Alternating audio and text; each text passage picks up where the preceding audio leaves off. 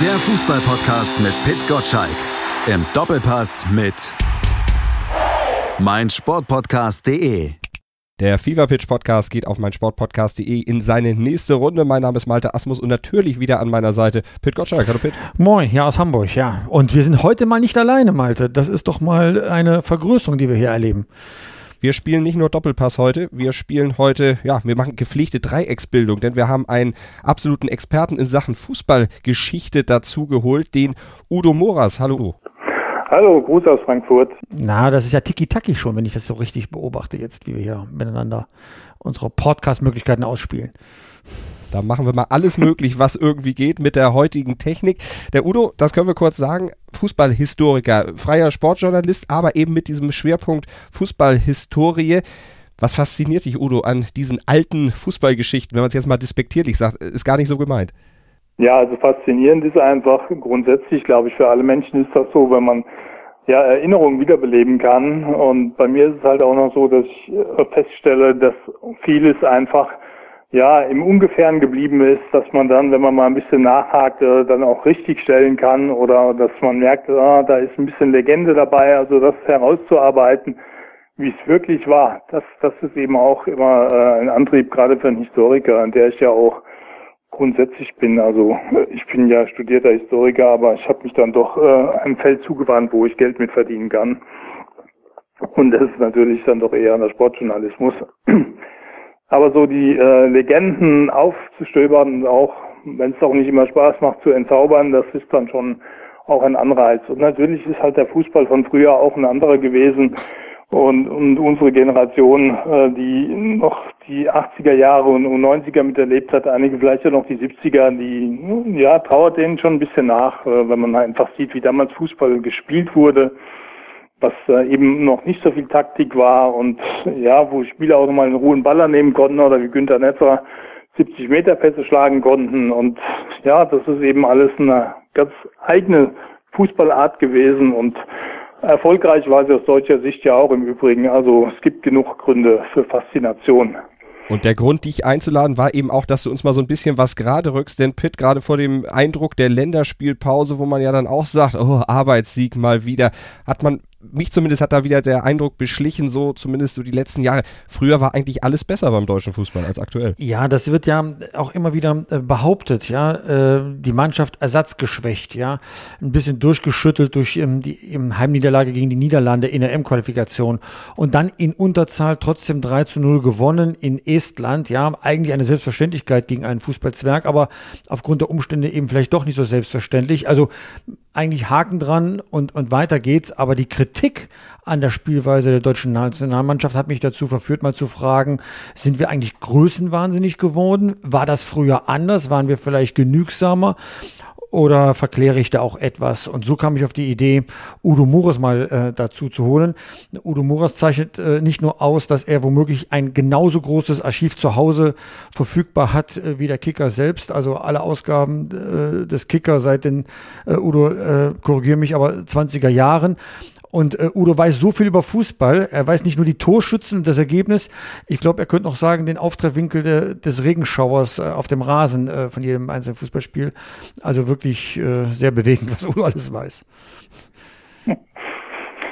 Naja gut, also ähm, dass, dass wir uns mal gequält haben, dass das gehört dazu, weil, weil wir auch immer Gegner hatten, gegen die man sich eigentlich nur quälen konnte. Ich habe ja neulich mal mit Günter Netzer gesprochen über das Spiel von 1967 in, in Tirana, wo Deutschland ja zum einzigen Mal ein Turnier verpasst hat, weil sie da 0 zu 0 gespielt haben und die Europameisterschaft dann verpasst haben. Und da sagt er halt auch, das waren fürchterliche Rahmenbedingungen, wir haben nichts Gescheites zu essen bekommen, der Platz war holprig und die haben gekämpft um ihr Leben, das war das Spiel des Jahrhunderts für die.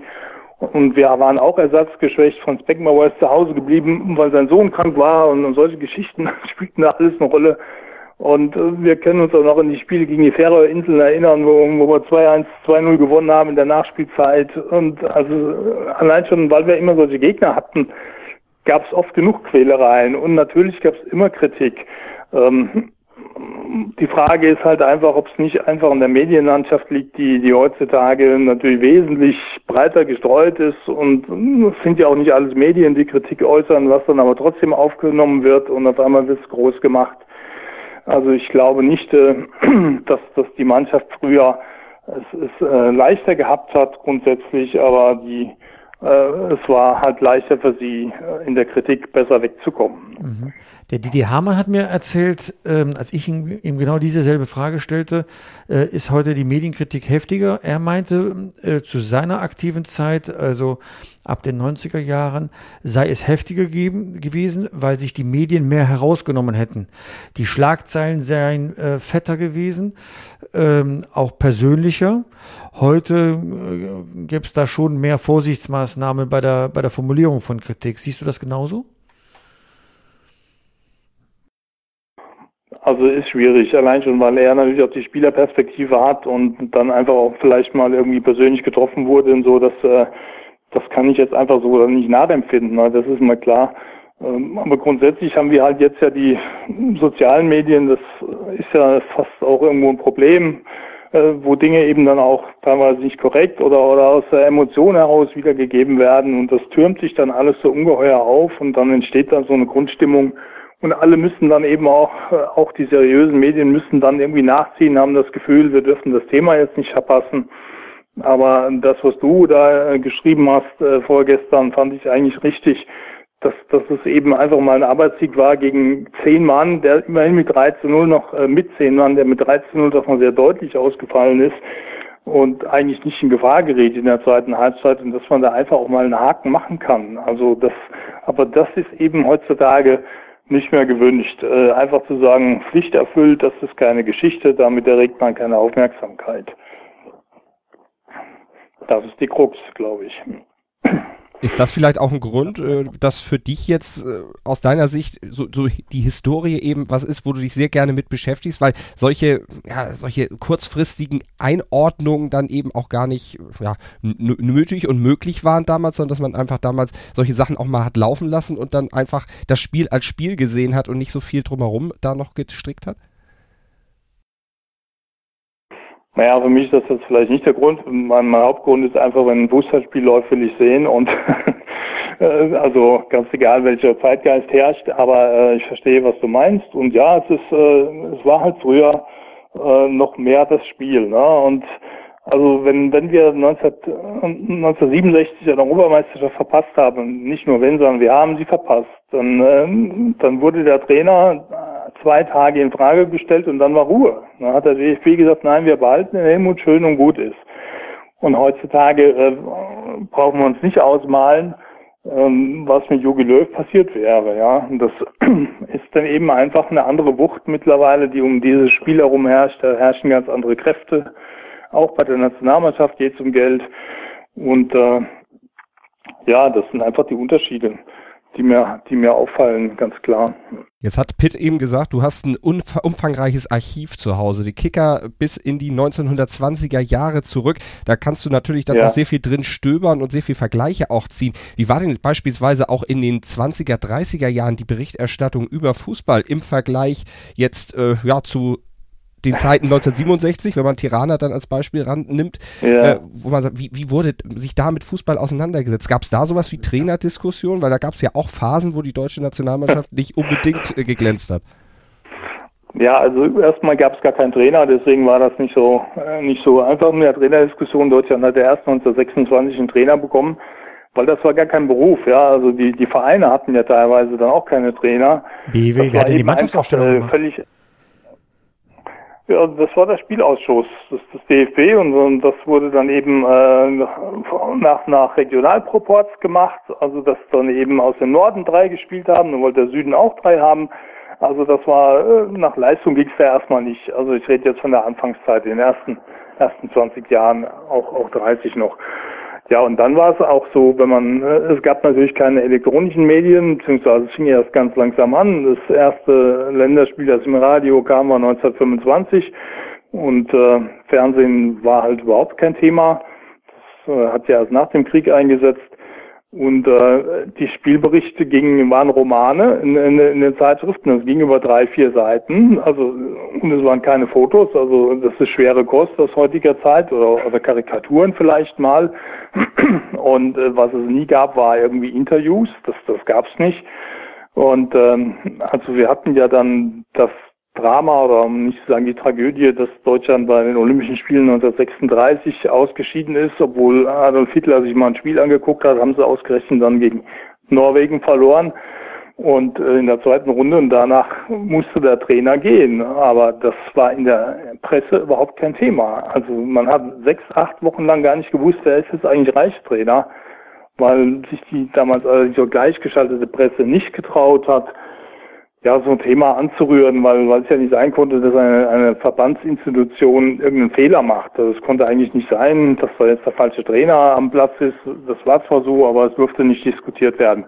Und auch noch in den 50er Jahren, Sepp Herberger hat also im Grunde im Paradies gearbeitet, bis dann auf einmal, das ist ja halt auch ein Punkt, äh, warum wir jetzt mehr Kritik haben, dann Erfolge langsam kamen. Und wenn du eben als Weltmeister zu einem Turnier fährst, und schadest im Viertelfinale aus, 62 in Chile, dann, dann äh, ist auf einmal ein anderes Grundrauschen in, in der Kritik. Ne? Wobei es ja auch damals zum Beispiel so war, dass der DFB noch auf der äh, auf dem Bundestag, das ist also sozusagen die Jahreshauptversammlung im, im Herbst äh, der Mannschaft zu dem guten Abschneiden gratuliert hat, ja, Viertelfinale aus.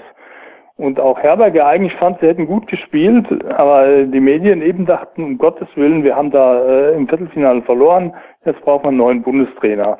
Aber der, der Verband hat sich halt auch dann, dann nie so treiben lassen. Also die meisten Bundestrainer, die weggegangen sind, sind dann ja auch zurückgetreten. Aus persönlicher Enttäuschung. Der einzige, den man wirklich im Grunde aus dem Amt gejagt hat, war Jupp Derwal 1984. Das war jetzt eine lange Antwort. Jetzt mache ich erstmal einen Punkt. ich überlege gerade, ob das stimmt. Ich überlege gerade Erich Rebeck, ob der auch freiwillig gegangen ist oder freiwillig gegangen wurde. Also äh, ja gut, also Rebecks Vertrag ging nur bis zur Euro 2000 und es war ja. natürlich klar, wenn er gesagt hätte, ich möchte gerne weitermachen, dann äh, hätte er, glaube ich, keine absolute Mehrheit bekommen. Mhm. Aber das äh, bei der Wahl, der hatte eigentlich noch Vertrag, der hätte noch die die WM in Mexiko machen müssen. 86 okay. und das war bei und Rudi Völler, wisst ihr auch, ist, ist dann spontan zurückgetreten nach der Euro mhm. 2-4 und äh, Klinsmann war zu, zu Tode betrübt, dass sie nicht Weltmeister geworden sind und ist zurückgetreten. Mhm. Siehst so war das bisher. Siehst du, Malte, schon, schon auf die ja. Schnelle wieder zwei Sachen gelernt. Äh, in den Anfang des DFB gab es gar keinen Trainer, sondern einen Spielausschuss, der nach Proports aufgestellt hat. Und Jupp Derwal ist der einzige Bundestrainer, den man wirklich ähm, äh, äh, rausgeworfen hat. Also äh, interessant. Siehst du, so schnell lernen wir was, Malte. Dafür ist unser Podcast da, dass wir eben Wissenslücken auf allen Bereichen, auch bei uns beiden füllen, denn auch wir sind nicht allwissend. Deshalb holen wir uns natürlich gerne Experten wie Udo in die Sendung. Und Udo, der kann uns gleich noch mehr erzählen. Wir machen mal eine kurze Pause und dann geht's weiter mit ja, dem Kram in Anekdoten. Und wir wollen natürlich heute in der Sendung auch noch die fünf, ja, vielleicht besten Länderspiele aller Zeiten aufstellen. Heute bei Fever Pitch hier auf meinsportpodcast.de.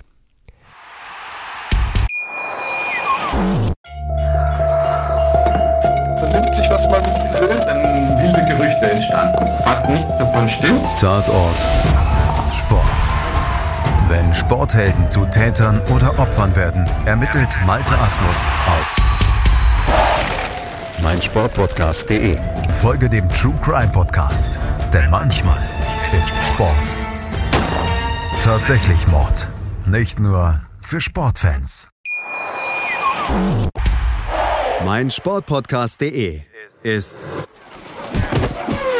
Sport für die Ohren. Like uns auf Facebook. Willkommen bei mein Sportpodcast.de. Wir sind Podcast. Wir bieten euch die größte Auswahl an Sportpodcasts, die der deutschsprachige Raum so zu bieten hat. Über 20 Sportarten, mehr als 45 Podcast-Serien über 9000 veröffentlichte Podcasts und über 5 Millionen Podcast-Downloads allein im Jahr 2018. Wir sind Podcast. Wir sind meinsportpodcast.de. Der Fever Pitch Podcast auf meinsportpodcast.de heute nicht nur mit Pit Gottschalk und Malte Asmus, sondern auch noch mit dem Fußballjournalisten und Fußballhistoriker Udo Muras. Und wir haben eben schon ja, in vergangenen Zeiten ein bisschen geblättert mit Udo, der ein umfangreiches Wissen hat, auch ein Archiv an Sportzeitungen, das bis ins Jahr 1920 zurückreicht. Udo, wann hat diese Begeisterung, diese Sammelleidenschaft bei dir angefangen? Hm, recht früh schon, aber ähm, also schon als, als Kind habe ich von von Nachbarn äh, den ausgelesenen Kicker bekommen und habe mich darüber gefreut und habe ihn gelesen. Halt, ich konnte ihn halt einfach auch nicht wegwerfen. Also ich habe auch nie verstanden, wenn Kollegen in Redaktionen äh, auf einmal irgendeine Sportzeitschrift noch am selben Tag in den Papierkorb geworfen haben. Ich habe halt immer gedacht, hm, das enthält doch was, was man vielleicht mal wieder braucht. Und ähm, aber es war dann eben auch so, dass ich äh, als Student, ich war glaube ich 24 oder 25 von einem sag ich mal, Gönner äh, seine Sammlung geschenkt bekommen habe. Der hat gesagt, seine Söhne seien ungeraten, die würden sich nicht für Fußball interessieren und ich wäre genau der Richtige. Da hat er mir wirklich so einen LKW vor die Tür gestellt und da war dann eine Sportmagazinsammlung, äh, die in den 50er Jahren begonnen hat, drin. Und dann habe ich gedacht, na gut, wenn ich jetzt schon so viele habe, dann versuche sie auch zu komplettieren. aber grundsätzlich habe ich da einen Sammeltrieb. Ich bin aber kein Messi, das möchte ich dann doch bedeuten, äh, betonen. Aber hast du ein eigenes Haus angemietet für, für diese, dieses Archiv? Weil das Nein, ist ja umfangreich. Das, das nicht. Es geht alles äh, an, an eine Wand im Arbeitszimmer und der Rest ist im Keller. Und es besteht ja aus elektronischen Medien. Da habe ich auch sehr viele DVDs und äh, Fußballklassiker gesammelt. Und ich habe auch über 300 Fußballbücher mittlerweile. Also das, das äh, wächst immer noch, aber ich krieg's noch unter in meiner Wohnung. Aber der nächste Umzug wird dann, glaube ich, doch ein Drama. Da graut man jetzt schon davor. Dann wird es dann vielleicht doch mal Zeit für ein eigenes Haus. Im Moment geht's noch mit der Mietwohnung. Aber aktuell oder gerade aktuell sind ja einige historische Themen. Nicht nur, was wir gleich vorhaben, noch über die fünf vielleicht ja. besten Länderspiele zu sprechen, Pitt, sondern es gibt ja noch eine andere Geschichte, die in dieser Woche dann aufkam, die du ja auch im Newsletter, im Fever Pitch Newsletter thematisiert hast. Übrigens, wenn ihr den Fever Pitch Newsletter abonnieren wollt, solltet ihr auf jeden Fall tun. Newsletter.pitgottschalk.de, dann kriegt ihr ihn für lau und immer montags bis samstags um 6.10 Uhr morgens in euer E-Mail-Postfach. Aber genug der Werbung zum Thema, Pitt. Ja, ja, mit dem Schwarzgeld, ja. Ähm, man ahnte es ja schon immer, dass früher auch unter der Hand äh, bezahlt worden ist. Man ahnte schon immer, dass Politiker diesen Glanz von Fußballprofis auch nutzen ähm, und äh, der Fußballbereich dafür auch etwas äh, zurückbekommt. Das alles ahnt man, viele Geschichten weiß man. Ähm, der Bundesliga-Skandal war noch etwas anders gelagert, da haben sich Spieler dann persönlich bereichern wollen. Aber dass ähm, der Aufstieg des FC Bayern so konkret äh, mit ähm, Vergünstigungen aus der Politik einhergeht, ging, so konkret geschildert von Hans Woller in seinem neuen Buch ähm, und dass sogar, ähm, sag mal, tolle Charaktere wie äh, Gerd Müller davon profitiert haben, das hat mich in dieser Detailtiefe äh, schon, äh, schon überrascht. Und es überrascht mich überhaupt nicht, dass es Udo Muris überhaupt nicht überrascht, weil in Sachen Schwarzgeldzahlungen war das ja gang und gäbe zu dieser Zeit. Man hat das so ein bisschen vergessen, wenn man heute sagt, naja, ähm, äh, der Fußball ist verrucht, wir kennen die Football Leagues Bücher, ja, äh, Fußball kommerzialisiert und bereichert sich, ne? Das war eigentlich schon fast durchgehend und daran zu erinnern, fand ich sehr, sehr wertvoll, auch durch dieses Buch. Na, Udo? Ja, also im Grunde ist, ist der Keim ja dessen gelegt, äh, darin gelegt worden, dass der DFB bei der Gründung der Bundesliga wirklich alles reglementiert hat. Da waren eben dann auch äh, Gehaltsobergrenzen vorgeschrieben. Die durften also 500 Mark verdienen im Monat und mit Prämien äh, dürften es bis zu 1200 sein. Wenn äh, Spitzenspieler haben dann schon Sondergenehmigungen beantragen müssen pro Verein, durften zwei oder drei, Uwe Seeler und so, ein paar Granaten durften ein bisschen mehr verdienen. Und äh, auch, auch die Ablösesummen waren äh, reglementiert und jeder Verein durfte auch nur drei Spieler holen. Das muss man sich alles mal vorstellen auf heute. Ne? Und dann war es eben so, dass dann einige schon gemerkt haben, boah, also dann können wir nicht mehr mithalten. Gerade so ein Verein wie Hertha BSC Berlin, der ja da in der in der Insel gelebt hat, damals noch durch die deutsche Teilung, der musste sich eben besonders äh, besondere Dinge einfallen lassen, damit da eben die besten Spieler hinkamen. Und die haben dann eben Schwarzgeld bezahlt, unter der Hand, das war so, auch, auch Bayern München, das war bekannt, hat, äh, hat äh, höhere Gelder gezahlt als, als erlaubt, das hat Beckenbauer auch schon mal ausgeplaudert. Das hat aber niemanden aufgeregt. Das war einfach Usus. Und natürlich ist das Besondere jetzt, ähm, äh, jedenfalls erscheint es so, die Vermischung mit der Politik.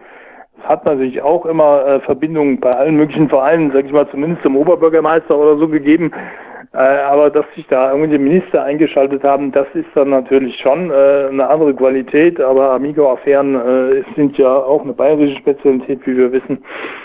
Und es war eben einfach so, äh, damals ist Hertha ja der erste Verein gewesen, der, der Zwangsabsteigen musste 1965, eben weil der DFB auf die Schliche gekommen war durch eine Kassenprüfung, haben auf einmal 92.000 Mark gefehlt und man hat sich gefragt, ähm, wo der Posten hin ist. Und jedenfalls war es dann so, dass die Berliner, ähm, nachdem sie abgestiegen waren, hat sich der Präsident ins Fernsehen gesetzt und hat gesagt, ähm, das macht die ganze Liga so und hat Namen genannt von Vereinen. Und daraufhin hat der DFB äh, den Verein geraten, der dazu doch zu verklagen und es hat keiner gemacht. Und das spricht halt Bände, weil sie dann eben äh, doch die, Hosen hätten runterlassen müssen. Also kurz und gut, in den 60er Jahren war das völlig normal, womit ich die Recherchen des Kollegen Müller überhaupt nicht abschwächen will. Aber er hat natürlich auch keinen Beweis zu Gerd Müller zum Beispiel geliefert, sondern auch nur ähm, wiedergegeben, was ihm gesagt wurde, dass der Gerd Müller sich mit seinem Wissen freipressen wollte, weil die Bayern ihn halt nicht nach Amerika lassen wollten. Und der Gerd war ja auch emotional und hat sich schon mal schnell aufgeregt.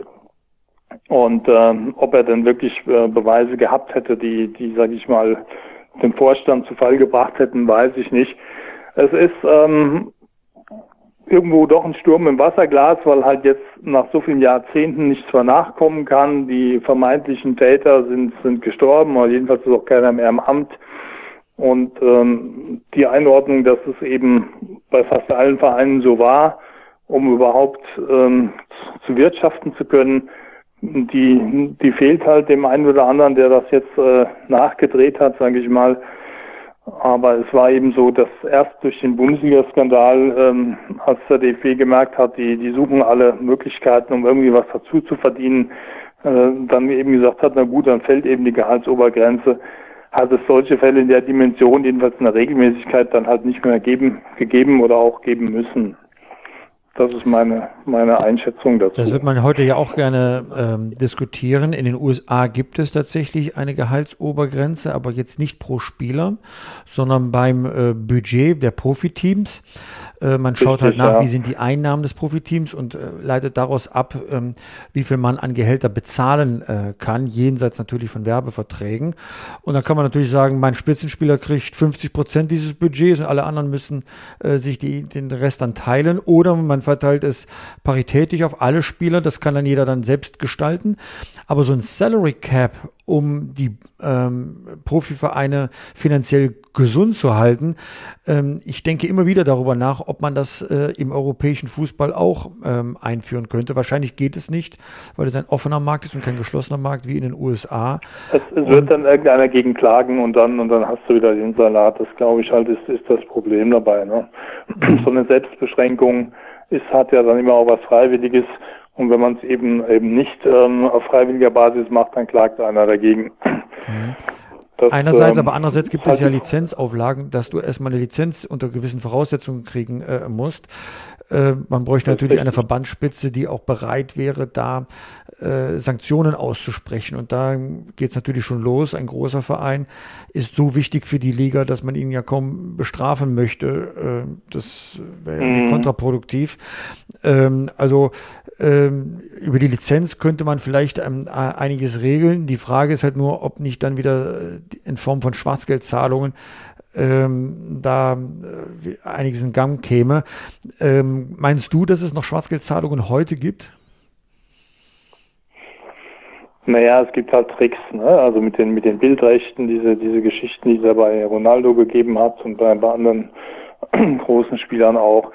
Das ist einfach, ähm, ich glaube, dass es äh, jedenfalls in, in, in großem Maße nicht mehr passiert, weil halt doch alles sehr stark durchleuchtet wird mittlerweile auch. Es sind ja auch mittlerweile fast keine eingetragenen Vereine mehr, wo man da irgendwie der Schatzmeister mit dem Präsidenten ein bisschen kungeln kann, sondern es sind ja nun vieles Kapitalgesellschaften und äh, das ist alles etwas transparenter geworden. Also das hat sich wahrscheinlich auf die unteren Ligen verlagert, wo, wo es natürlich sage ich mal, ab Landesliga oder so nach wie vor gang und gäbe ist. Aber da gibt es ja wiederum auch andere Vorschriften, beziehungsweise. Und im Jugendfußball natürlich, wo hoffnungsvolle Talente ja, ähm, dann nicht direkt angeheuert ja. werden können, aber die Eltern dann plötzlich einen Hausmeisterjob bekommen.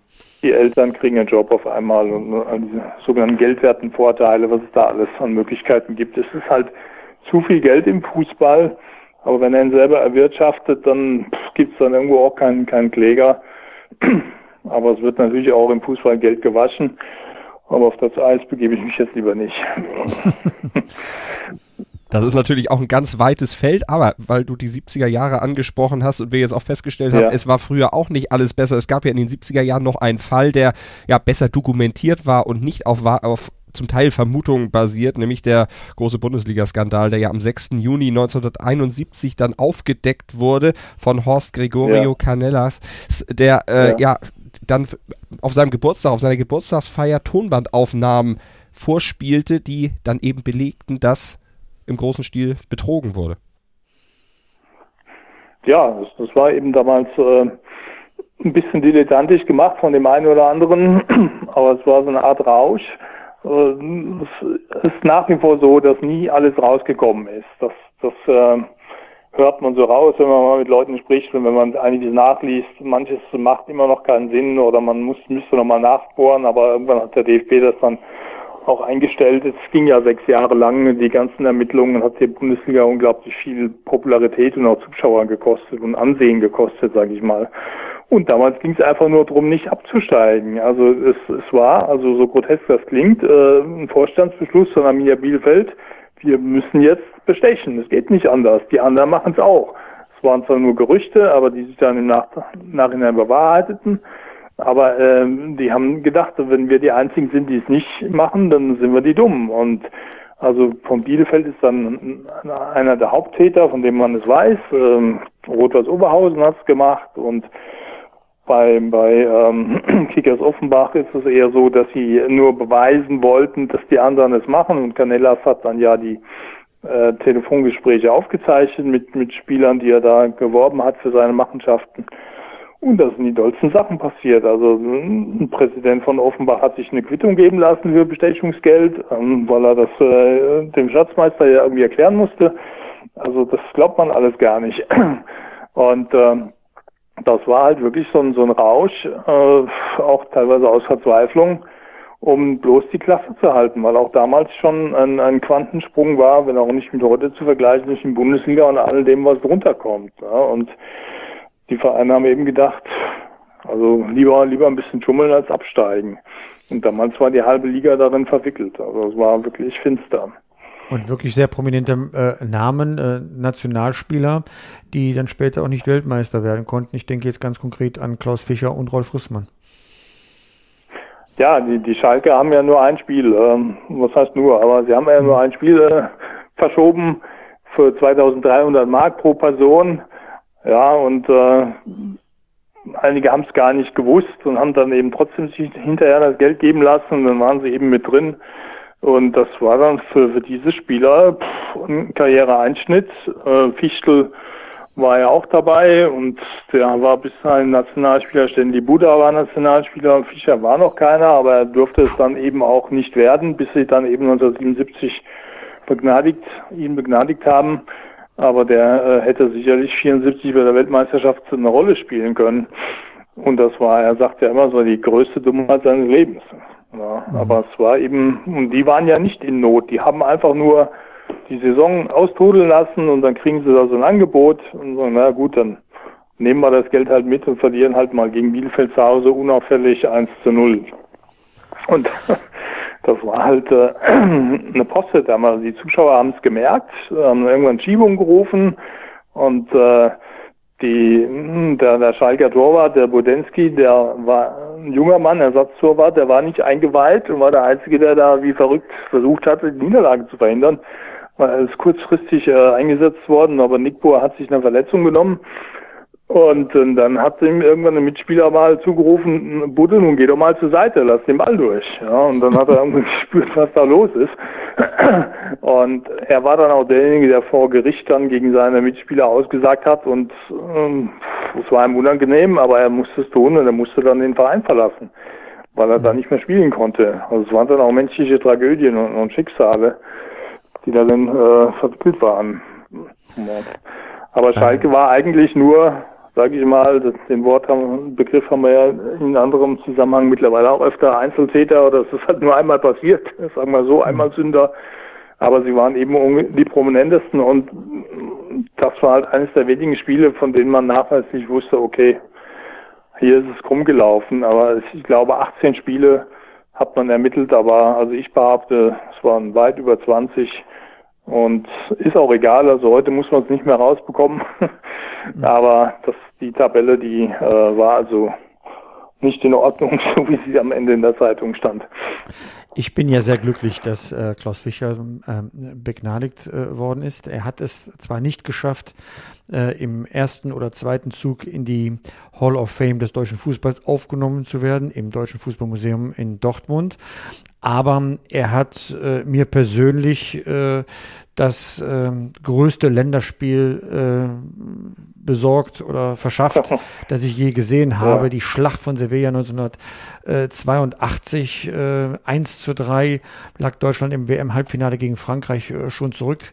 Und es ist zum ersten Mal und das einzige Mal geblieben, dass eine Mannschaft, die in der Verlängerung mit zwei Toren äh, zurücklag, dann auch den Ausgleich noch geschafft hat, eben durch ähm, äh, Klaus Fischer. Das Elfmeterschießen hat Deutschland dann gewonnen. Diese Schlacht von Sevilla 1982 WM-Halbfinale, Udo, ist es für dich auch das größte Länderspiel, äh, wenn du mal so ähm, den Überblick äh, behältst? Ja, ich habe nochmal überlegt, so ein bisschen nachgedacht. Äh, es war auf jeden Fall so, das das einzige Mal war in meinem Leben, dass ich in einem deutschen Länderspiel in die heiße Sommernacht gerannt bin mit, mit einer Flagge in der Hand und gejubelt habe mit meinem Bruder zusammen. Gut, wir waren noch Teenager, das möchte ich vielleicht zu meiner Entlastung sagen. Aber es war einfach eine Wahnsinns äh, Emotion und weil, weil eben doch alles verloren war schon, dann kommen die nochmal zurück und so den Mythos der deutschen Tugenden wieder belebt. Das war einfach ein großartiges Spiel, aber eben von beiden Seiten, ja. Und das ist halt auch das, immer so das Kriterium, wenn man jetzt sagen muss, was, was waren die größten Spiele. Und ein anderes Kriterium ist ja auch die Erwartungshaltung. Und, und das war eben ein Spiel, wo zwei auf Augenhöhe sich eine wirklich epische Schlacht geboten haben, die ja auch mit dem Battiston, mit der Geschichte Schumacher Battiston ja auch noch Erinnerungswert hat. Hätte man darauf verzichten können auf das, aber das spielt halt alles mit rein. Und also ja, dieses Spiel ist auf jeden Fall bei den, bei den größten Spielen dabei, die man als Zuschauer erlebt hat. Also für mich auf jeden Fall. Ja, man hat von dieser Mannschaft ja nichts erwartet. Sie war ja in sehr großen Verruf geraten ne, in der Vorrunde. Ja, ja, genau. Vielleicht magst du nochmal daran erinnern, äh, äh, woran die Schmach von Gichon dann wirklich bestand? Naja, es war ja die Vorrunde, wir hatten das erste Spiel gegen Algerien verloren und dann äh, war es also von dem letzten Spiel so, dass noch drei Mannschaften hätten weiterkommen können und Deutschland spielte gegen Österreich und äh, Algerien hatte gegen Chile vorher schon gespielt, weil die letzten Spiele nicht zeitgleich waren zum letzten Mal aus gutem Grund. Es wurde danach geändert. Und beide wussten also, wie sie spielen mussten, um weiterzukommen. Und wenn Deutschland eben 1 zu 0 gewinnen würde, dann wären beide weiter. Und da hat man im Vorfeld schon geungt, das wird doch nicht genauso kommen. Und es kam eben so, dass Deutschland ein frühes Tor gemacht hat und danach haben die also wirklich das Fußballspielen eingestellt und die Zuschauer haben getobt und mit Taschentüchern gewunken, wie man das beim Stierkampf in Spanien macht, wenn man will, dass der Torero die Arena verlässt wegen Feigheit. Und das war also der deutsche Kommentator Ebert Stanjek hat den Kommentar eingestellt, er hat gesagt, das ist kein Fußballspiel mehr, ich sage jetzt nichts mehr. Und es war also wirklich, äh, ja, es war eine Schande. Und dadurch sind sie halt trotzdem weitergekommen und waren nun aber nicht gerade die beliebteste Mannschaft des Turniers und sie mussten noch ein bisschen Kredit zurückgewinnen. Und durch dieses eine Spiel konnte man auch nicht alles wieder gut machen. Aber sie haben uns in der Heimat einfach gezeigt, dass sie eben doch noch Fußball spielen können und eigentlich als äh, doch zu Recht als Favorit zu diesem Turnier gefahren sind. Sie hatten ja in der Quali alle Spiele gewonnen und es war eine der besten Mannschaften, die wir hatten. Die hatten 23 Länderspiele nicht verloren. Dann kam mal eine kurze Niederlage dazwischen, aber die Zeit in der Jupp Derwahl mit, mit Breitner und Rummenigge, da, da waren wir äh, Weltspitze und deswegen konnte man sich so eine Auftritte eigentlich nicht leisten. Wäre das aus eurer Sicht heute noch möglich, weil du eben sagtest, das Schweigen von Eberhard Stanjek, dass ein Kommentator während eines Spiels im Fernsehen gar nichts mehr sagt? Pitt, aus deiner Sicht auch als, als Sportjournalist, gibt's, geht das noch oder könnte man sich das heute als Kommentator gar nicht mehr erlauben? Oder muss man da schon ein ganz gewisses großes Standing haben? Könnte sich das vielleicht nur Marcel Reif erlauben? Ehrlich gesagt, der Reporter äh, muss dann schon Mumm haben, um äh, eine solche Einordnung zu geben, weil der Vorwurf, der da mitschwingt, äh, wenn man die Leistung durch Schweigen quittiert, ist ja schon enorm. Ja, der Mannschaft äh, quasi einen Nicht-Angriffspakt äh, zu unterstellen, äh, dazu muss man ähm, schon Autorität haben. Und das kann nicht jeder Kommentator machen. Da muss schon einer was erlebt haben und da muss einer Glaubwürdigkeit haben, dass er weiß, was er da sagt. Ähm, ich traue es vielleicht zwei oder dreien in Deutschland zu, aber nicht mehr der breiten Masse. Ich glaube, auch damals hätte das die breite Masse der, der äh, Fernsehkommentatoren äh, nicht gewagt. Also da muss man schon, äh, schon was in die Waagschale werfen. Ja, die heutigen sind, hören sich auch viel zu gerne selbst reden, als dass sie da einfach, einfach mal 20 Minuten nichts sagen könnten, glaube ich. Mhm. Also das waren ja auch andere, es war ja nicht nur andere Spielergenerationen, es war eine andere Moderatorengeneration. Wenn ich an, an Ernst Huberti denke oder Fritz Klein, diese Namen werden eigentlich schon gar nichts mehr sagen, aber die halt einfach auch wirklich mal schweigen konnten und das Spiel für sich reden ließen, ja, und die, die Spieler reden ließen sozusagen und auch mal nach zwei Minuten sich wieder zu Wort meldeten. Das, das geht heute sowieso nicht, das ist nicht mehr gewollt. Aber was Pitt sagt, der ist dann eben auch ein, ein Punkt, du musst da halt dann wirklich schon Mumm haben, um jetzt selber auch deine Arbeit einzustellen und damit im Grunde ein Thema zu eröffnen, das da heißt, hier, hier ist also Betrug in der Luft, was wiederum in der heutigen Medienlandschaft sowieso geschehen wäre. Also das ist klar. Vor allen Dingen auch bei Social Media Kanälen wie Twitter, Facebook, Instagram, also da wäre es ja, wär's ja rund gegangen. schon, na klar. Ja, ja, ne? Würdest du denn sagen, das WM-Halbfinale von 1982 ist das äh, zu vergleichen mit dem Jahrhundertspiel des deutschen Fußballs, dem WM-Halbfinale von 1970, das 3 zu 4 ähm, gegen Italien. Ähm, äh, ich habe es leider das von 1970 äh, nicht sehen können, natürlich in Ausschnitten, aber nicht in ganzer Länge. Bei dir bin ich mir ziemlich sicher, dass du dir beide Spiele angeschaut hast. Deswegen ist deine Einordnung. Welches war das, das größere Spiel?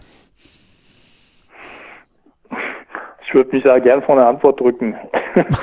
Aber ich mich auch, das habe ich ja getan ja, gerade. also es gibt eben einen entscheidenden Unterschied.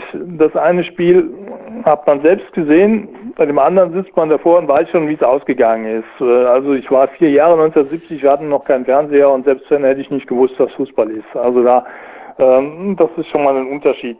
Ich habe es dann später aus verschiedenen Anlässen bestimmt drei, vier Mal gesehen und es ist so, wie die Beteiligten es selber auch sagen, es fiel ein frühes Tor, es fiel ein unglaublich spätes Tor durch Schnellinger, aber 80 Minuten lang war das ein fürchterliches Gehacke.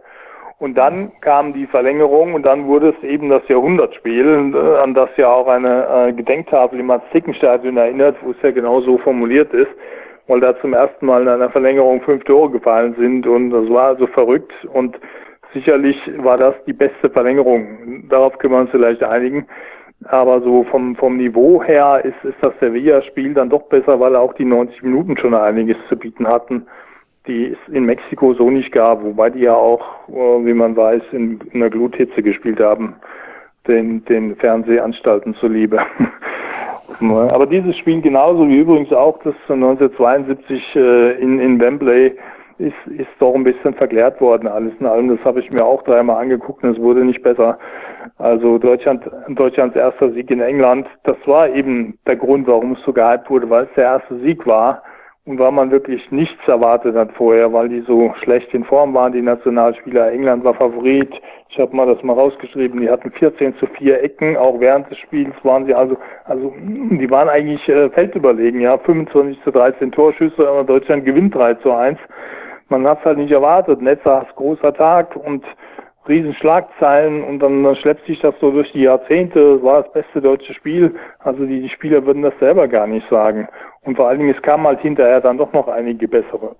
Es, da gu gucken wir gleich nochmal drauf, aber das war 72 mit, es war ja vor meiner Zeit, deshalb weiß ich das auch nur aus Erinnerung. Anderer. Damit hast du allen nochmal ja. kenntlich gemacht, dass du der Jüngste in der Runde bist. Das wollte ich damit durchdrehen. Ich sehe am ältesten aus, habe die wenigsten Haare, aber ich bin der Jüngste. Das wollte ich nochmal sagen. Aber war das nicht der Satz, äh, Netzer kam aus der Tiefe des Raumes? Ja, das ähm, wurde ein Jahr später dann geschrieben von einem Fatz-Feuilletonisten namens Bohrer, der einfach ähm, eigentlich mal grundsätzliche äh, Betrachtungen da äh, über, über Faszinationen im, im Sport äh, da erhoben hat und dann hat er das einfach nochmal erwähnt und komischerweise, ich weiß gar nicht, wie viele Menschen damals das Satzfeuilleton gelesen haben, wurde das dann zum Satz seines Lebens irgendwo seiner seiner Karriere, aber das, äh, das traf halt zu. Also Netzer hat dann eben, er galt ja eigentlich als Lauffaul und einer, der immer nur für äh, den für den andere laufen mussten. Und er hat an dem Tag eben unglaublich viel Speed gehabt und lief von einem 16er zum anderen. Es waren auch nur zwei, drei Szenen, aber das äh, ja, wurde zum Spiel seines Lebens und dieser Begriff zum Etikett seines Lebens. Das stimmt schon, junger Mann. Vielen Dank. Günter Netzer, der Mann, der sich selber einwechselt und einmal aus der Tiefe des Raumes kam. Aber das äh, jetzt auf seine Karriere darauf zu reduzieren, wäre natürlich auch deutlich zu wenig. Der hat schon viel mehr äh, geleistet, deshalb ja auch in der Hall of Fame drin, Pete. Ganz genau. Und äh, ähm, äh, er hat ja auch dieses persönliche Duell gegen Wolfgang Overath äh, gewonnen, was uns als Jurymitglieder viel Kritik eingebracht hat, dass äh, Günter Netzer im ersten so und Wolfgang Overath erst im zweiten Jahr in die Hall of Fame eingezogen ist. Hätten wir es umgekehrt gewählt, wäre die Kritik die gleiche gewesen, nur mit äh, den Namen in unterschiedlicher Reihenfolge. Aber ich höre ja gerade raus, dass, dass Udo auf jeden Fall pro Overath gewesen wäre. Naja, ähm, was, was sind die Kriterien? Also bei Netzer hat ja eindeutig der Mythos gewonnen. Wenn man jetzt einfach mal sagt, Länderspiele, Netzer 37, Overath 81, Weltmeisterschaften, Netzer 0,125 oder so für 21 Minuten gegen die DDR und, und Overath hat drei Weltmeisterschaften gespielt. Netzer selber hat mir gesagt, äh, ich habe ihn ja angerufen zu seinem 75. Geburtstag im September, Overath war der weit bessere Nationalspieler als ich, ja, und aber Netzer war halt immer so ein Mythos, so ein Primborium da mit seinen Ferrari und Porsche und seiner eigenen Disco und den langen Haaren und den schönen Frauen und den 80 Meter Pässen und dann war er der Erste, der zu Real Madrid gegangen ist. Overath hat immer in Köln gespielt und keine, keine Geschichten geliefert neben dem Platz. Aber er war eigentlich auch für Helmut Schön immer der etwas bessere, weil er mehr, mehr Ehrgeiz hatte, mehr, mehr Drive, einfach verbissener war. Und also die Erfolge sprechen für ihn. und deswegen, also es war ja eine knappe Entscheidung, wie ich mir habe sagen lassen, dass das dann schon. Aber eigentlich, wenn, also wenn man mich gefragt hätte, hätte ich auch Overath genommen. Aber gut, mich hat keiner gefragt. Sehr schön. Aber Udo, äh, mit Blick auf die Länderspiele, äh, wir haben jetzt über zwei ja. gesprochen, die herausragend waren. WM-Halbfinale gegen Italien 1970, WM-Halbfinale gegen Frankreich 1982. Welche drei anderen Spiele sag mal, sind in deinem Gedächtnis ganz fest verankert? verankert? Ja, ich ähm, hätte also das, das Jahrhundertspiel dann gar nicht dabei, wenn ah, es jetzt einfach nach Niveau geht, wenn es nach Niveau geht, ja, sondern und äh, natürlich hat es eine Bedeutung. Sevilla ist dabei, aber man kann nicht an Bern vorbei, was auch ich nicht gesehen habe und was auch niemand mehr wird sehen können, weil es keine 90 Minuten äh, Zusammenschnitt davon gibt. Gibt es leider einfach nicht. Aber das war ja nicht, nicht nur die politische Bedeutung äh, von, von dem, sondern einfach auch wirklich rein sportlich. Du liegst in einem WM-Finale 0 zu 2 zurück gegen eine Mannschaft, die die beste der Welt ist, die 31 Spiele nicht verloren hat und nun kommen, kommen die, die Herberger Truppe daher, die elf Freunde und drehen das und gewinnen 3 zu 2. Also das ist einfach, und es war der erste Weltmeistertitel für Deutschland. Man, da gab es ja schon immer mal Umfragen und dieses Spiel landet eigentlich immer wieder auf Platz 1, solange es auch mittlerweile her ist. Und ich, ich will nicht sagen Platz 1, aber ich sage, es gehört auf jeden Fall da rein. Und ich habe auch ein anderes Spiel von der WM 1970, nämlich das Viertelfinale gegen England in Leon das war ja auch das Spiel des Jahrhunderts, das weiß man ja gar nicht mehr. Es hielt halt nur drei Tage, äh, weil dann eben schon Italien hinterher kam. Aber in Lyon 1970 äh, gegen England, das war die Revanche des Wembley-Finals, äh, spielte man um 12 Uhr mittags, also wirklich Bullenhitze. Auf dem Platz waren es angeblich 50 Grad. Und sie liegen 0 zu 2 zurück und gewinnen 3 zu 2 in der Verlängerung. Das war also, und das war wirklich auch ein, ein Willensakt und auch ein sehr spannendes, ein gutes Spiel, wo die deutschen Tugenden dann ja auch wieder ähm, weltweit gepriesen wurden. Und dann möchte ich an eins erinnern, dass auch der junge Moderator schon gesehen hat, 1990 gegen Holland, das Achtelfinale von Mailand, das natürlich ähm, durch den ungerechtfertigten Platzverweis gegen Rudi Völler und den etwas gerechtfertigteren gegen Herrn Reichardt eine besondere Note bekommen hatte. Es war aufgeheizt von vorne bis hinten. Und das war auch ein Riesenspiel, übrigens das Beste von Jürgen Klinsmann, was Deutschland dann 2 zu 1 gewonnen hat mit herrlichen Toren von Bremer allein. Andreas Bremer von der Strafraum-Ecke. Ja, ja, richtig. Andere hat Klinsmann gemacht nach einer Übersteigerflanke von Buchwald. Auch das hat Weltgeschichte geschrieben. und das war einfach äh, im Grunde das beste Spiel der Deutschen bei der WM, vielleicht noch mit dem Jugoslawien-Spiel am Anfang. Äh, gehört aber nicht in meine Top 5, während das Holland-Spiel halt schon. Und dann ähm, ist ein Spiel, an das ihr jetzt vielleicht nicht denkt, ähm, aber ich finde schon, dass 4 zu 0 gegen Argentinien bei der WM 2010, als Argentiniens Trainer Maradona hieß und Jogi Löw erstmals bei einer WM unser Trainer war, einfach äh, gemessen an der Erwartungshaltung, gemessen daran, was der Gegner auch konnte, ähm, die dann einfach mal 4 zu 0 wegzuhauen in Kapstadt damals, das war also auch ein, ein sehr bemerkenswertes Spiel.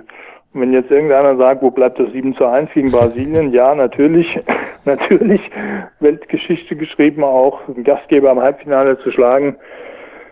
Bloß, äh, ich glaube, gegen Eintracht Frankfurt hätten wir auch 7-1 gewonnen an dem Tag. Also Brasilien war einfach, ja, stand neben sich. Wenn es nach 29 Minuten 15-0 steht, dann kann das irgendwie kein, kein WM-Halbfinale gewesen sein. ähm, es, es, es, war einfach, also wenn sie, wenn wir nicht so hoch gewonnen hätten, würde ich es vielleicht mit reinnehmen. Ich, ich hoffe, ihr versteht, was ich damit mhm. meine. Es war irgendwie mhm. ähm, für, für ein Spiel auf, auf Augenhöhe war das eine Karikatur, also es war eben keines. Mhm. Ja, jetzt immer die Frage bei einem Fußballspiel, wenn man von einem guten Fußballspiel redet, müssen beide Mannschaften sehr gut gewesen sein oder ist die eine Mannschaft so überragend besser als die andere, dass es ein, ein gutes Spiel äh, von der einen Mannschaft gestaltet worden ist? Ähm, ich ja. nehme immer noch die, den Faktor Spannung mit rein, um ja, ähm, und, und, auf welchem Niveau diese Spannung erzeugt wird. Dann versuche ich mich, sag mal, diesem Qualitätsmerkmal zu nähern. Und so habe ich dich jetzt mhm. verstanden auch. Ja. Ja, genau dann wäre natürlich unser Finale gegen Argentinien, also viel spannender ging's da nicht. Ne? Also nicht 1990, das war das Gegenteil, es war zwar auch 1, nur 1-0, aber es war ein Spiel auf ein Tor mit 23 zu 1 Torschüssen. Aber äh, das Spiel jetzt 2014, das unser Götze gewonnen hat, ja, also das war natürlich, ne? also Nerven, nervenaufreibend ohne Ende. Aber ich habe es nie wieder gesehen. Äh, komischerweise kann man es auch nirgendwo kaufen. Also das ist ein, ein verschollenes Finale. Also in voller Länge wohlgemerkt.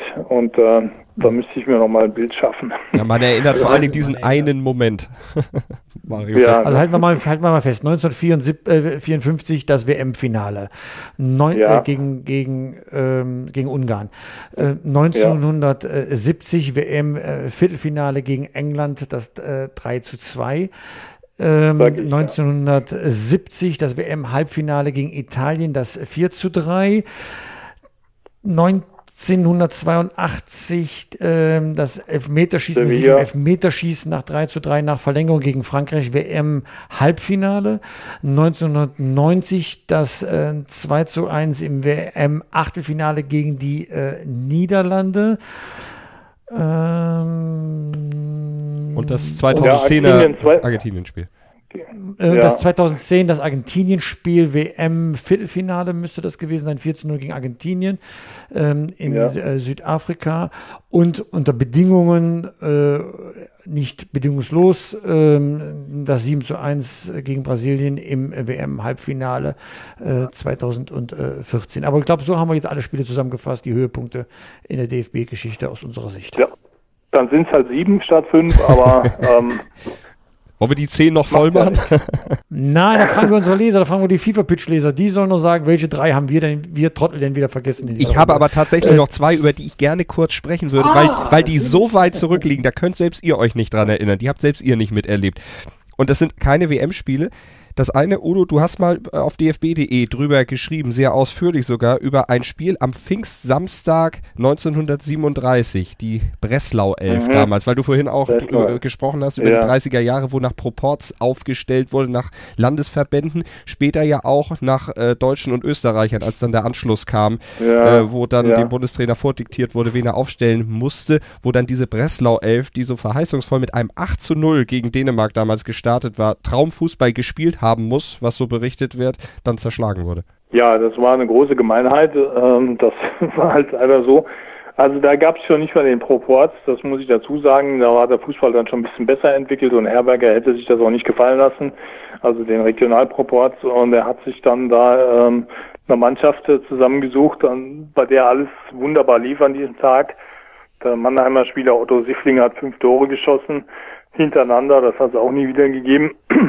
Und gut, Dänemark war jetzt nicht die Weltspitze, aber ähm, 18-0 hatten wir noch gar nicht gewonnen, außer mal bei Olympia 1912 gegen Russland 16-0. Aber die, mhm. die, ja, die hatten damals äh, eine Mannschaft gestellt, die aus Leichtathleten und Offizieren bestand, die halt zum ersten Mal in ihrem Leben bei einem Fußballturnier teilnahmen. Also das darf man einfach nicht nicht äh, in den Vergleich mit reinnehmen. Und diese Breslau Elf jedenfalls hat äh, damals also sehr begeistert und äh, Herberger hat dann versucht, die die regelmäßig immer wieder spielen zu lassen. Und sie haben dann, glaube ich, zehn Spiele hintereinander gewonnen. Dann war noch mal ein Unentschieden dazwischen. Ab und zu hat mal einer gefehlt. Helmut Schön kam dazu, der spätere Bundestrainer. Ähm, das schon. Also alle elf haben, glaube ich, nur noch ein oder zweimal zusammengespielt, aber der Kern war halt zusammen. Und dann äh, fiel Adolf Hitler ein, doch mal in Österreich zu marschieren im März 38 und dann gab es eben den Anschluss und der musste nur auf allen Ebenen ähm, vollzogen werden. Und dann kam wirklich die Anweisung vom Fachamt Fußball, hieß das damals, der DFB ist darin aufgegangen, in den Reichsbund für Leibesübungen, das war das Fachamt Fußball, äh, dass er jetzt gefälligst sechs Deutsche und fünf Österreicher aufzustellen hätte. Und das ähm, drei Monate vor einer Weltmeisterschaft. Und da war er natürlich völlig verzweifelt, weil das konnte nicht funktionieren so schnell. Das waren ja auch unterschiedliche Fußballschulen. Also die, die Österreicher waren mehr so die Techniker.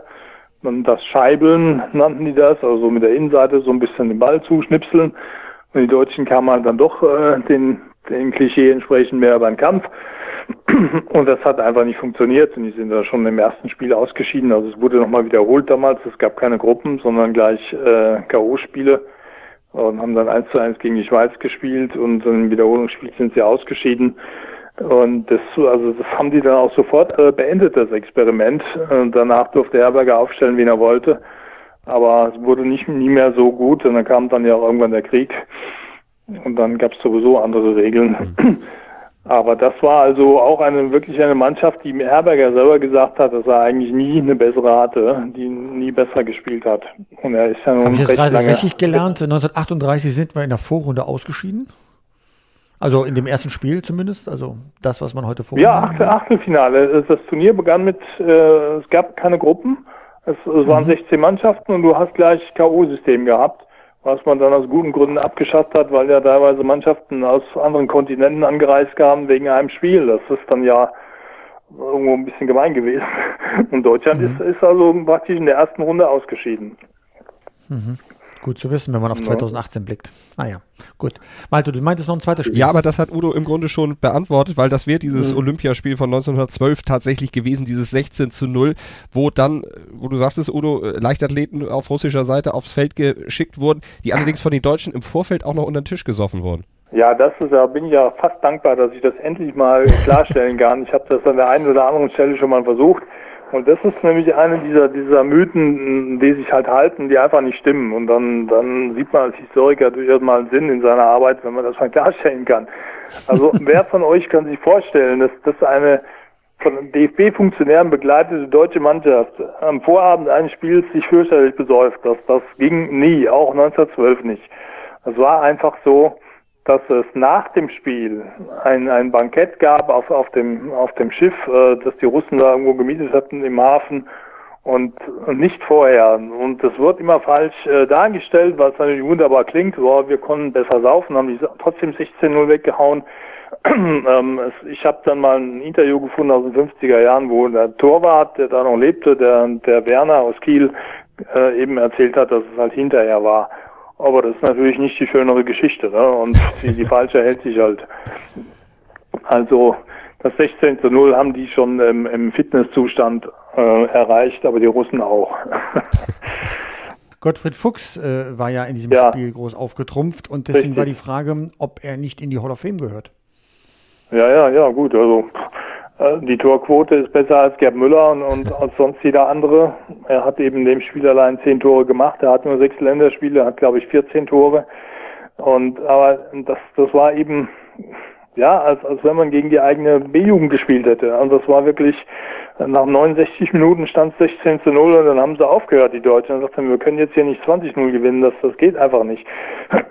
Und das war einfach, äh, ja, absurd. Also die, diese Mannschaft hatte da nichts verloren. Das waren wirklich keine, keine Fußballer. Die haben eben noch an den anderen Wettbewerben auch teilgenommen. Die Russen, einige andere. Wie gesagt, das war damals erlaubt. Auch von der deutschen Mannschaft hat einer noch Kugelstoßen gemacht. Das war also wirklich ähm, eine ganz andere Zeit. Und mhm. also Gottfried Fuchs äh, hatte ein besonderes Schicksal. Das, das wissen ja auch nicht so viele. Es gab ja nur zwei jüdische deutsche Nationalspieler und er war einer davon. Und ähm, als die Nazis an die Macht kamen, mussten dann seine Tore aus den Statistiken verschwinden. Also wenn man auch, auch Julius Hirsch, der etwas bekanntere, weil er wurde dann umgebracht in, in Auschwitz, während Fuchs die Flucht gelungen ist. Und wenn man dann ähm, aus der Nazi-Zeit Chroniken nachliest, dann eiern die rum, um, um nicht den Torschützen nennen zu müssen. Da, da steht dann da drin und dann schoss ein anderer Spieler das Tor. Ja, also bloß nicht, dass man den Namen nennt. Also so pervers war das. Und deswegen äh, ist es sicherlich nicht falsch, in irgendeiner Weise immer mal wieder an Fuchs und auch an Hirsch zu erinnern. Aber äh, dieses Spiel äh, allein ist also kein Grund. Also jedenfalls muss man das dann gut erklären. Es führte am Ende auch nicht zu einer Medaille bei Olympia. Das war die Trostrunde, glaube ich, ne? Das war die Trostrunde, ja. Sie hatten vorher ein Spiel gegen Österreich gemacht, was äh, fast schon irregulär war weil der, der deutsche Torwart eine Gehirnerschütterung hatte und ähm, für diesen Fall war eine Auswechslung erlaubt, aber nur wenn es der Gegner erlaubt und die Österreicher sagten, nö, ist doch kein Grund. Und dann stand der arme Kerl im Tor und hat alles doppelt gesehen und die haben nach Einzelführung nur 5-1 verloren. Und dann war man schon raus, aber es gab dann noch eine Trostrunde. Und da haben sie dann ja offenbar ihren Frust an den Russen ganz gut ausgelassen. Ja, also ich bin jetzt so fast der Meinung, dass ähm, diese Spiele mit in unsere Reihe der großen Länderspiele gehört. Zwar nicht wegen der Spannung und wegen der Qualität, aber wegen der Anekdoten, die uns Udo Muras hier erzählt hat. Das ist großartig, das zu lernen. Vielen Dank dafür, Udo. Ja, sehr gerne. Das kann ich auch nur sagen. Toller Ausflug in die Fußballgeschichte mit Udo Muras. Und davon können wir gerne nochmal wieder eine weitere Special-Ausgabe machen. Wir können ja irgendwann auch gerne mal die schlechtesten Spieler einer deutschen Mannschaft äh, küren, Pitt. Oder würdest du sagen, lieber, lieber über sowas den Mantel des Schweigens decken? oh Gott, äh, ich glaube, dann wird es ausufern. Ähm, äh, alleine wenn man sich die Zeit des Rumpelfußballs ähm, anschaut, ähm, äh, ich glaube, wir würden nur wütend werden. Okay, dann lassen wir das lieber, lassen aber gerne unsere Hörer natürlich abstimmen darüber, welche Spiele denn ihrer Meinung nach die besten Länderspiele der deutschen Geschichte waren oder vielleicht sind es welche von unseren, die wir gewählt haben. Vielleicht sind es auch noch ganz andere. Vielleicht haben wir auch irgendwas tatsächlich vergessen. Schreibt uns das gerne. Facebook äh, bei den äh, Posts zu diesem Podcast. Da könnt ihr sicherlich darauf antworten, Pitt. Gibt es viele Möglichkeiten. Ganz genau. Also ich glaube, wenn man äh, Fever Pitch äh, abonniert, und das geht ja unter newsletter.pitgottschalk.de, dann findet man ganz schnell Gelegenheiten, sich auch in den sozialen Netzwerken miteinander auszutauschen. Ich möchte daran erinnern, dass Fever Pitch einen eigenen Newsroom hat, wo die Leser auch mitgestalten können an unserem Newsletter, ihren Input reinbringen können. Und da geht es manchmal sehr munter zur Sache. Ich bin mir ziemlich sicher, auch bei diesen Spielen wird es sehr, sehr munter zur Sache gehen. Das glaube ich auch. Wird sicherlich auch dann auf Social Media eine tolle Diskussion werden, eine tolle Diskussion wie in dieser Sendung. Vielen Dank an Pitt und vielen Dank an Udo Moras. Sehr gerne. Gruß nach Hamburg. Ciao.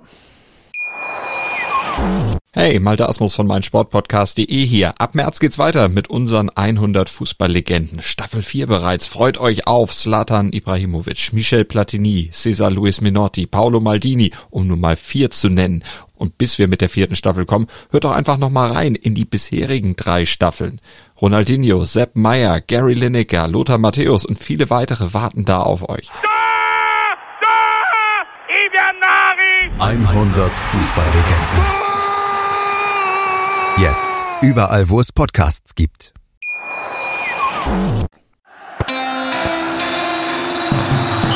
Fever Pitch, der Fußballpodcast mit Pit Gottschalk. Im Doppelpass mit meinsportpodcast.de. 90 Minuten, zwei Teams, pure Emotion. Es geht wieder los. Die Fußball-Bundesliga auf meinsportpodcast.de. Abonniere jetzt deinen Bundesliga-Podcast und sei dabei im Bully Special. Weserfunk, auf die Zirbelnuss, Füchsle Talk, BV Beben, unter Flutlicht, Werkskantine am Wasserturm und viele mehr. Die Fußball-Bundesliga auf meinsportpodcast.de